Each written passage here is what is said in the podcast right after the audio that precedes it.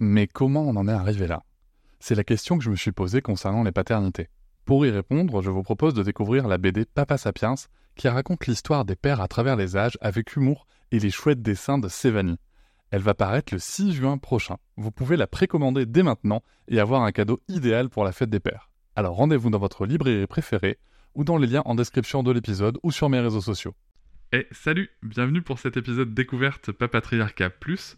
J'ai pris le parti maintenant de vous laisser découvrir un extrait euh, des bonus le jour de leur sortie. Ne soyez pas étonnés, c'est pour ça que je fais ce petit message avant.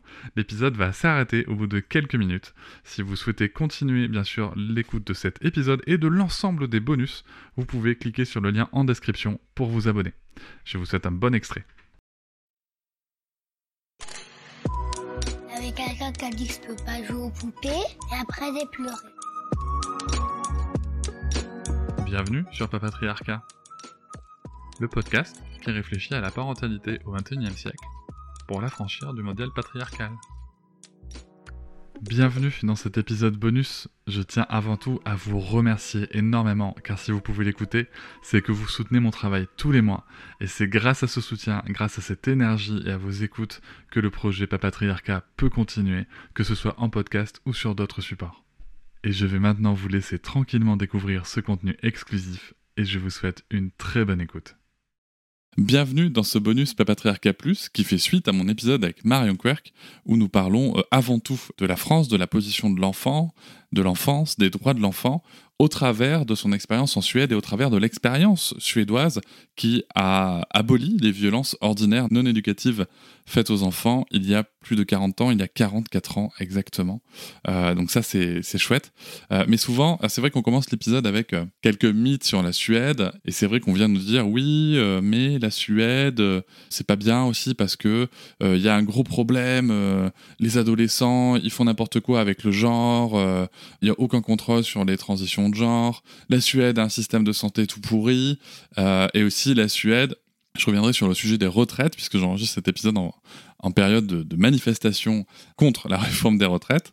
Et euh, c'est vrai que c'est intéressant parce que, je ne sais pas si vous savez, mais la personne qui a fait la, la, réforme euh, en Suède a interpellé le, président Macron pour lui dire ne faites pas comme nous, puisque le modèle suédois avait été cité comme référence.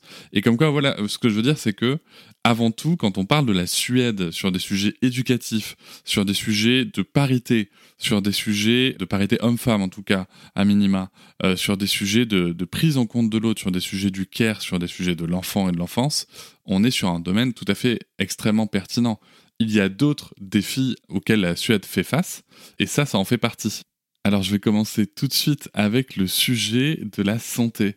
Alors je ne sais pas, c'est vrai que j'ai reçu euh, différents messages, j'avais posé la question, et j'ai reçu différents messages euh, m'indiquant que la Suède, le système de santé est tout pourri. Alors je ne sais pas d'où ça vient, euh, mais non, c'est faux en fait. C'est faux. C'est pas le meilleur système de santé du monde. D'ailleurs, on a tendance à penser qu'on est le, meilleur système de santé du monde. C'est vrai que l'OMS euh, classe la France dans les, euh, dans, meilleurs euh, systèmes de santé. Mais en fait, c'est juste les systèmes, c'est-à-dire comment le système est pensé.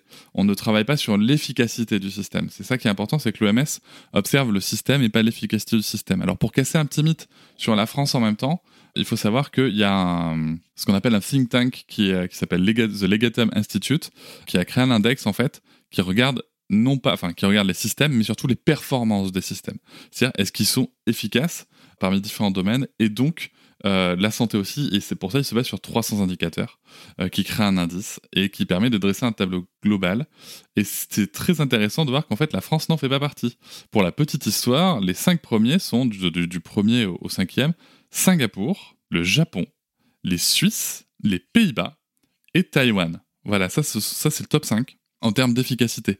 Et voilà, c'est la fin de cet extrait. J'espère qu'il vous a plu. Si vous souhaitez en découvrir plus et découvrir aussi tous les épisodes bonus, mais aussi avoir accès aux épisodes un jour plus tôt et ne plus avoir ni pub ni sponsor, je vous invite à vous abonner à Papatriarca Plus au lien en description du podcast.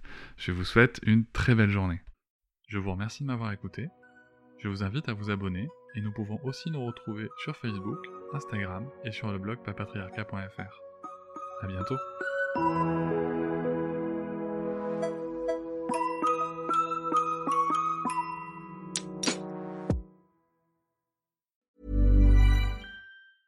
Ever catch yourself eating the same flavorless dinner three days in a row? Dreaming of something better? Well, HelloFresh is your guilt free dream come true, baby. It's me, Gigi Palmer.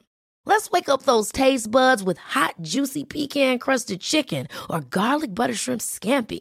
Mm. Hello Fresh. Stop dreaming of all the delicious possibilities and dig in at HelloFresh.com. Let's get this dinner party started.